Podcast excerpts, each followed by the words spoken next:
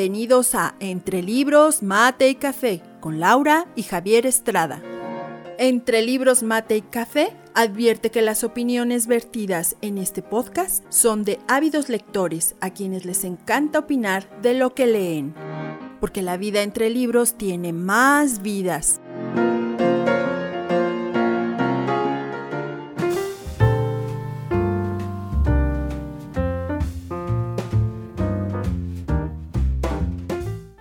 ¿Qué tal? Bienvenidos nuevamente a un episodio más de Entre Libros, Mate y Café. Hoy estamos nuevamente contentos, felices. Adivinen que hoy tengo un mate aquí acompañándome, así es que estoy disfrutando de la grabación de este podcast y desde luego que me está acompañando Javier Estrada. Hoy les vamos a platicar de una obra y de una escritora maravillosa. Espero que todos estén listos acomódense, pónganse, acompáñense de su café, de su mate o de su vino tinto, porque vamos a comenzar. Hoy de quién vamos a hablar, Javier.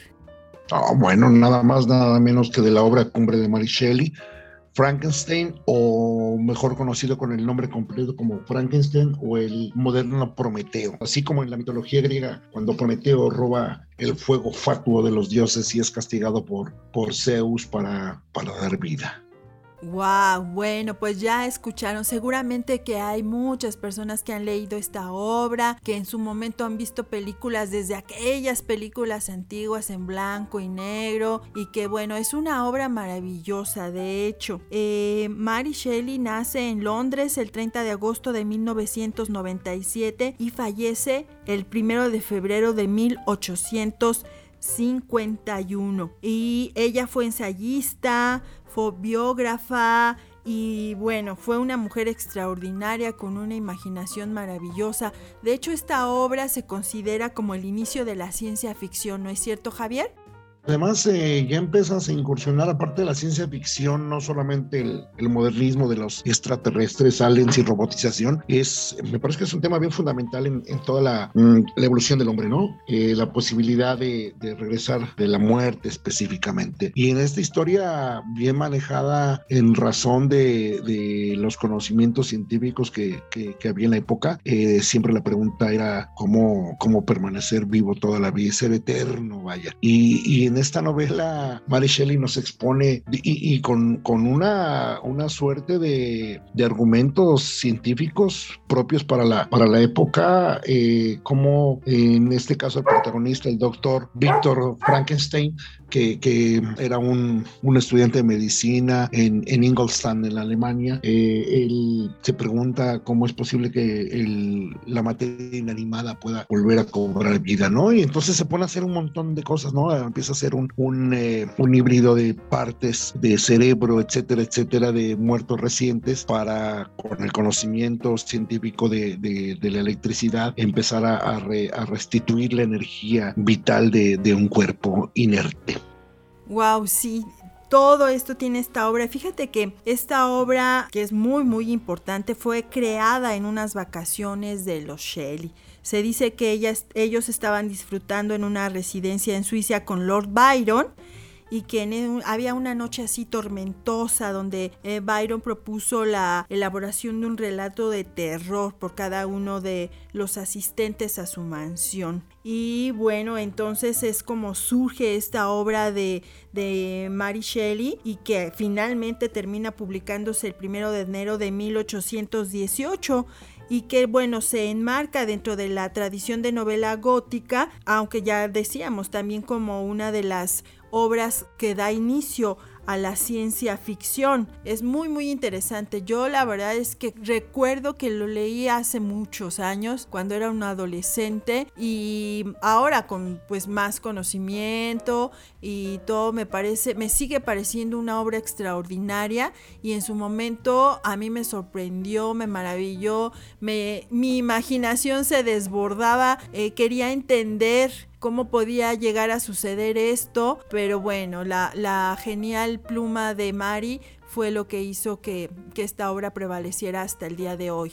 ¿Cierto? Sí, claro, y además Frankenstein, todo un personajazo muy, muy típico, ¿no? Y reconocible más bien reconocible siempre este, una serie de películas, incluso en los años 60, si vos te recordarás, o, para los que nos escuchan, si lo pueden buscar por ahí, le, había una, una serie norteamericana, La familia Monster, donde el, el, jefe de familia era un, Frankenstein, ¿no? Así alto, nada más que este no era un, no era un monstruo como se, se denomina Frankenstein, sino un, este, pues un, un, un padre de familia tratando de sacar a los suyos adelante, ¿no? Una era una comedia muy, muy divertida, ¿no? Una manera diferente de ver a, a Frankenstein, que finalmente es el, es el resultado de toda esa mente brillante de, de Víctor de Víctor Frankenstein por eh, la imperiosa necesidad de crear vida, ¿no? De jugar a ser Dios. Criticado mucho en su época porque, pues bueno, finalmente la religión tenía ciertas imposiciones, pero más allá de toda esa, de toda postura, me, me, me parece que los argumentos científicos eh, en los que se basa, donde eh, empieza a, a, Frankenstein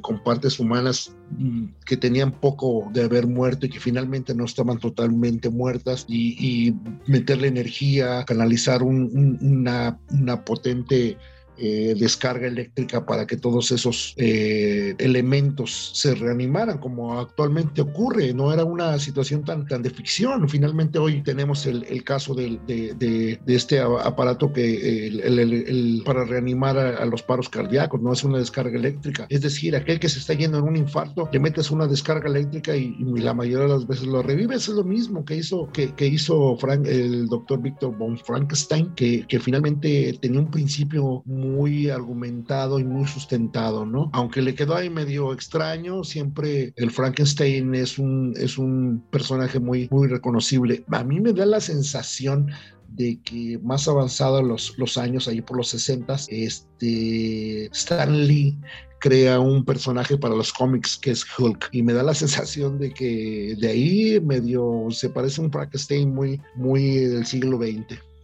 Sí, bueno, y de hecho en muchas ah, obras y en muchas películas vemos no directamente el guion o el argumento de esta novela, pero sí vemos cosas parecidas. Yo me acuerdo que alguna vez eh, aquí en México, los, si mal no recuerdo, los sábados por la tarde, cuando eh, solo había pocos canales, que se iba a saber de, de, de los canales en cable y todo eso, y de repente nos pasaban películas del santo, por ejemplo, Y también había eh, algunas películas donde se trataba así de, de recuperar o de eh, hacer experimentos con cuerpos humanos que ya habían fallecido, en fin. Y como que fue, ella inaugura, abre y entonces se, se destapa toda esta idea que seguramente no solo ya tenía, pero que pues que ella inaugura y que de ahí en adelante pues ahí se sigue. Hoy vemos por ejemplo películas del hombre invisible eh, toda esta saga de El hombre araña, donde se está de alguna manera manipulando el cuerpo humano, ya sea en vida o ya sin vida, para que de alguna manera crear, generar una, una nueva... Eh, tipo de vida, por decirlo así. Creo que la imaginación que se, que se desbordó a partir de la obra de Mary Shelley es muy importante, Javier. Sí, porque además, fíjate, Mary Shelley no solamente paró con esto, hay también aquellos viajes por los Balcanes y la influencia de la historia de los vampiros y todas estas cosas, ¿no? Pero me parece que además esa, ese mm, cambio hacia el siglo, hacia el siglo XIX que trae con ello una serie de, movimientos en, Europa, eh, y yo creo que el, cambio de siglo, esa eh, ahora ya eh, bien cimentada revolución francesa que permite la libertad la igualdad, etcétera, da, da pauta a que se, se, explore en otros, en otros ámbitos, ¿no? Y finalmente, Frankenstein, así como los vampiros, son personajes muy típicos de la, de la Europa, derivados de la Europa medieval donde todas estas cuestiones eh, oscuras y, tenebrosas estaban muy a flor de piel. Yo creo que Mary Shelley acerta mucho en, este, en esta novela, eh, partiendo inclusive sobre, sobre una base de, de, la gente que ella admiraba por aquellos países, ¿no?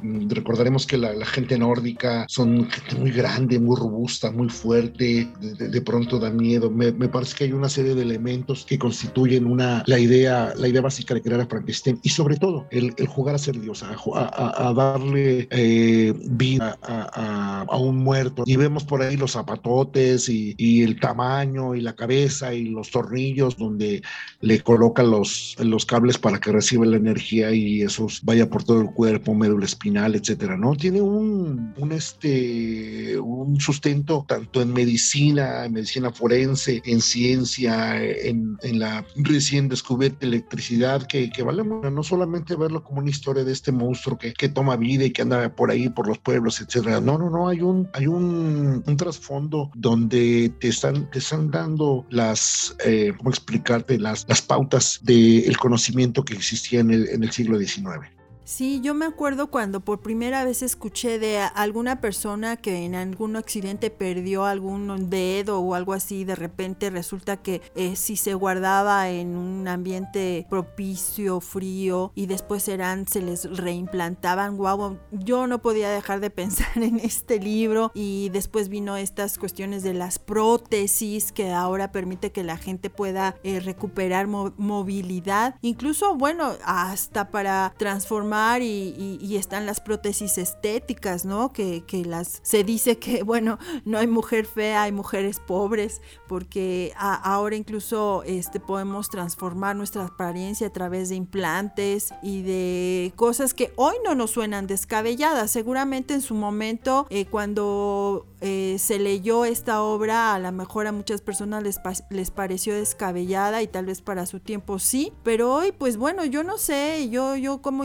esta cuestión de los implantes, de las prótesis. Creo que sí, de alguna manera se, ha dado y que no nos llamamos eh, Frankenstein, pero sí estamos partiendo de un principio parecido, ¿no, Javier? Sí, claro, digo, lo acabas de decir bien clarito, las prótesis pues son los, digamos, con los, eh, la herencia de Frankenstein, porque incluso hoy ya no son prótesis fijas, así como el Garfio del Capitán Garfio, ¿no? Hoy eh, las manos tienen movimiento, llegan a tener sensibilidad, etcétera, ¿no? Y esto ha ayudado mucho y, hablamos también de, de, corazones, de un montón de cosas que no están muy lejos, incluso las los leyendas de vampiros, hoy tenemos las transfusiones, finalmente te ponen sangre de otra gente y puede seguir viviendo. Entonces, este, bueno, yo por ahí en algún lugar he visto dos que tres Frankenstein en el transporte público y bueno, sí existen, ¿eh? Me queda claro, ¿no? A lo que decías tú acerca de, de, que se ponen sus prótesis las, las señoras, etcétera, etcétera, y sí se transforman. Y de verdad hay algunas que, hay algunas que les hacen unas prótesis tan malas que sí quedan bien Frankenstein. sí, claro. También sabes que esta cuestión gótica me recordó, no sé si tú sí te debes acordar de un lugar aquí en la Ciudad de México que conocemos como el Chopo.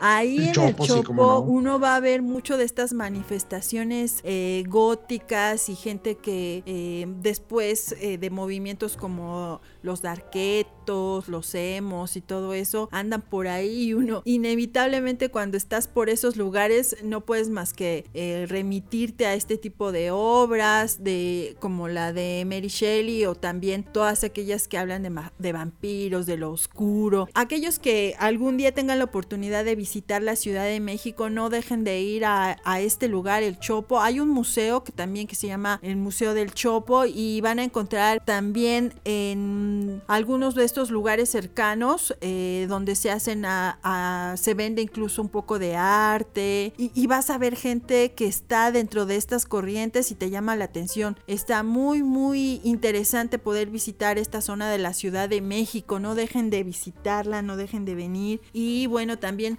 no dejemos de dejar salir nuestra imaginación. Creo que mucho de lo que hoy se ha logrado en los avances científicos, tecnológicos, tuvieron su cuna y surgieron de alguien que se atrevió a imaginar, que conjuntó conocimiento con una imaginación, con una visión y con un anhelo de ver, de experimentar y de generar cosas nuevas para la humanidad, ¿no crees Javier? Sí, claro, es y fíjate que no es un tema tan tan novedoso. Si nos vamos un poquito atrás, eh, cuando se construye Notre Dame en, en Francia, eh, si te fijas tiene sus guardianes, que son las gárgolas, que son eh, de, piedra de día y los y, cobran vida en la noche y son los guardianes de Notre Dame y son hasta cuates ahí de Quasimodo y toda la cosa. Es decir, no es un no es una un elemento tan tan tan descabellado, no, no es una idea tan novedosa, simple y sencillamente se le va dando forma. Eh, aquí se correlaciona este este tipo de situaciones con lo que dije al principio, ¿no? Se toma mucho la historia de, de, Prometeo y finalmente Frankenstein eh, sabía que, que si encontraba los medios de todavía tener eh, cierto material humano relativamente vivo, podía tener la posibilidad de, devolver la vida, ¿no? Pero está bien, porque además finalmente al ser un, rompecabezas de varias cosas, eh, no lo podría imaginar eh, tejiendo una chambrita, ¿verdad? Finalmente es un monstruo y es terrible, pero el, el pertenecer a esta novela gótica y a la novela modernista nos genera un híbrido muy apasionante. Claro, y, algo que también es eh, importante destacar es que estamos hablando nuevamente de una mujer que rompe esquemas, de una mujer que se atreve, de una mujer que tenía el conocimiento y la capacidad para plasmar una obra que ha trascendido generaciones y generaciones, pero que además fue el inicio de algo como pues casi nada, la ciencia ficción eh, y además también que fue el inicio de que muchas otras personas que a lo mejor tenían la misma inquietud pudieran crear y elaborar muchísimas obras o algo, conceptos parecidos, dejando fluir la imaginación y tomar el ejemplo de una mujer como esta, ¿no? Sí, claro, y de ahí en, el siglo XX empiezan a aparecer los superhéroes que finalmente eh, a lo mejor estarán muy guapos y muy fortachones, pero finalmente no son seres humanos convencionales, ¿no? Ahí tenemos a, un Batman que se eh, oculta atrás de, la imagen de un murciélago y cosas de esta, ¿no? La, los, superhéroes que ahora tienen aspectos tan diferentes. Hablaba hace rato de Hulk, ¿no? Que por razones de la ciencia se impregna de esta de estos rayos gamma y cuando se enoja crece y se hace ver, etcétera. Que quiere decir que, siempre está esa eh, inquietud que tiene la humanidad por, por ver hasta dónde son los límites del, del hombre, ¿no? Y, a eso pues, le sumas una serie de circunstancias, tanto científicas como, como de ciencia ficción, pero pues no, no está tan alejada a veces de las cosas, ¿no? Hoy vemos que Usain Bolt corre los, los 100 metros planos en menos de 10 segundos, estamos hablando de, ya de especies humanas muy avanzadas, ¿no? Vemos a, yo me recuerdo a Pipín Carreras que pudo hacer eh, inmersiones en el mar a más de 100 metros, a puro pulmón, sin tanque, estamos hablando hablando de un hombre acuático, de un aquaman, entonces son cosas que, que a lo mejor los límites del conocimiento no nos permiten ver que, que se están rompiendo todos estos cánones. Claro, yo creo que al final es ese espíritu humano de, de seguir, de, de luchar, de, de, crecer, de salir adelante, porque de hecho, bueno, también Mary Shelley no tuvo una vida muy sencilla. Eh, quedó huérfana casi, casi al momento de nacer y fue su padre quien tuvo que sacarla adelante, que desde luego también eh, él era un escritor y periodista y que, bueno, posteriormente se casó, pero que de alguna manera se tuvo que hacer cargo de la educación de su hija. Estamos hablando de una mujer que nuevamente se tuvo que poner en pie y salir adelante en medio de unas circunstancias adversas. Yo creo que por eso refleja su obra este deseo de vida, de buscar, de buscar esta vida, esta forma de generar nueva vida, de, de donde parece que no hay cómo salir adelante, surgir, ya sea desde la imaginación, desde la ciencia ficción, desde la ciencia eh, real, lo que hasta en ese momento se conocía, pero hay este deseo, hay este impulso de, de salir adelante, de que la vida continúe.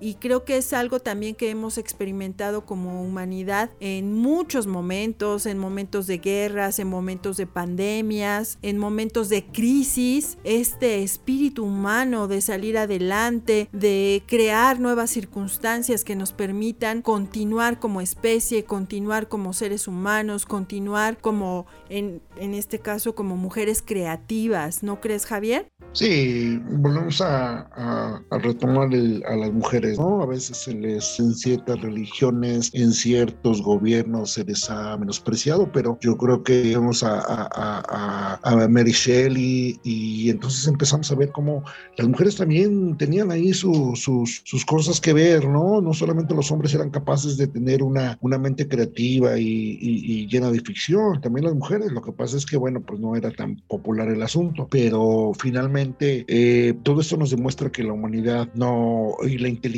la imaginación no tiene sexo. Me, me gusta porque además desde un punto de vista diferente, muy europeo, eh, podemos entender cómo la, la, vida y las sociedades de aquellos países eh, tenían sus, siempre sus, sus estrategias de control que iba más allá, más allá de lo que vivían el día a día.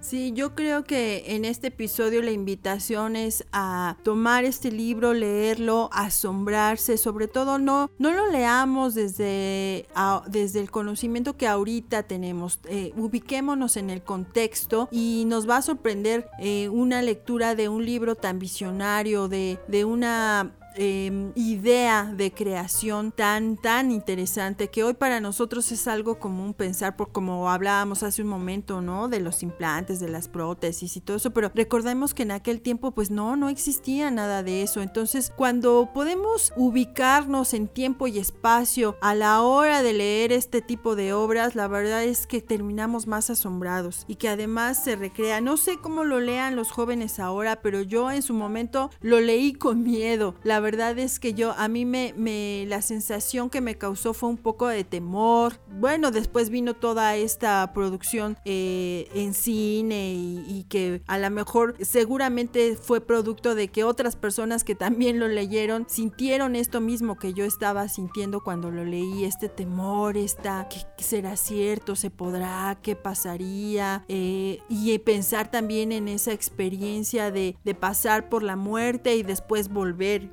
se me hace algo tremendo pasar por la experiencia de, la muerte y después regresar, wow, no sé, eh, se me hace algo impresionante, Javier. Sí, bueno, acuérdate que este, esta idea de, regreso de la muerte es tan arcaico como, como la reencarnación, ¿no? Es, en la filosofía hindú se, se presume mucho esto, ¿no? Así como esa reencarnación eh, que te va llevando a una casta inferior eh, o, superior. Me parece que esta es el, la búsqueda siempre de la humanidad por encontrar la vida eterna, ¿no? En algunas religiones de, así se maneja, en otras con la, con la, la reencarnación, etcétera, ¿no? Aquí en este caso de Frankenstein eh, bueno, pues vamos a, dar vida con elementos que ya tenían vida, lo cual te me hace todavía más lógico, ¿no? Que, la, reencarnación, pero bueno, finalmente se respetan todas las creencias, pero cuando tienes una, una, una base bien cimentada, una base científica, que hoy, hoy, hoy eh, son vigentes, y hablamos otra vez de las prótesis, de,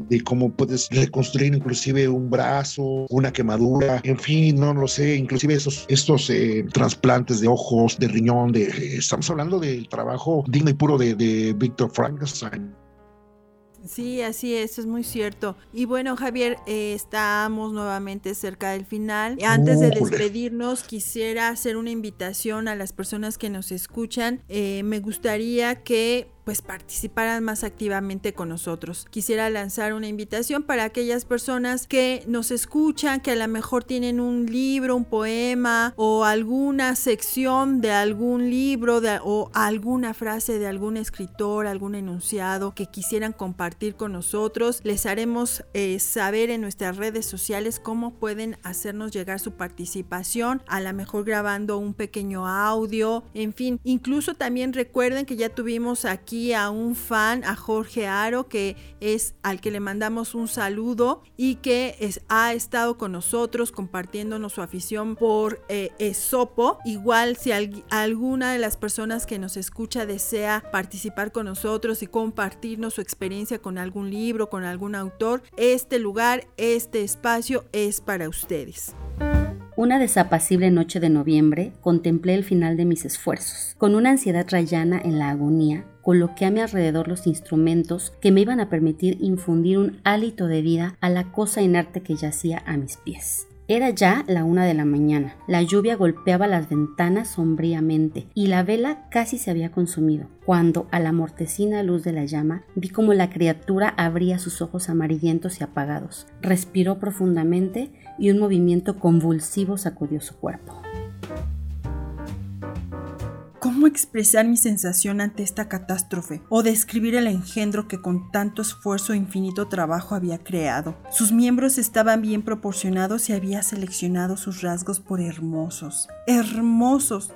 Santo cielo, su piel amarillenta apenas se ocultaba el entramado de músculos y arterias. Tenía el pelo negro, largo y lustroso, los dientes blanquísimos, pero todo ello no hacía más que resaltar el horrible contraste con sus ojos acuosos, que parecían casi del mismo color que las pálidas órbitas en las que se hundían, el rostro arrugado y los finos y negruzcos labios.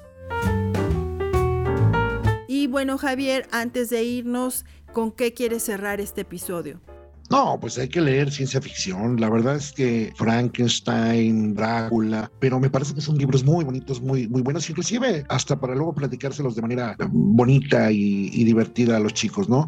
Me parece que es fantástico que la ciencia ficción eh, hubiese tenido en los albores de su nacimiento este tipo de cosas, ¿no? Muy sustentables, muy bien hechas y que pues hay que leer mucha ciencia ficción. De ahí nos podemos brincar a otros, ¿no? A Julio Verne, etcétera, etcétera. Hay una frase muy bonita en el libro de Mary Shelley Frankenstein que dice, me vengaré de mis sufrimientos. Si no puedo inspirar amor, desencadenaré el miedo.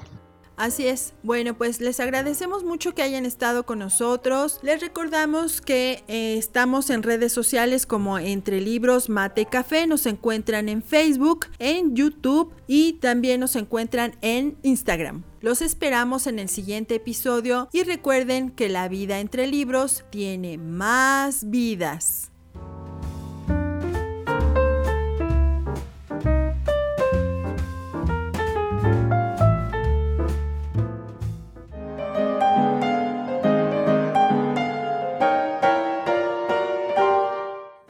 Entre Libros, Mate y Café con Laura y Javier Estrada. Gracias por estar con nosotros. Hasta la próxima.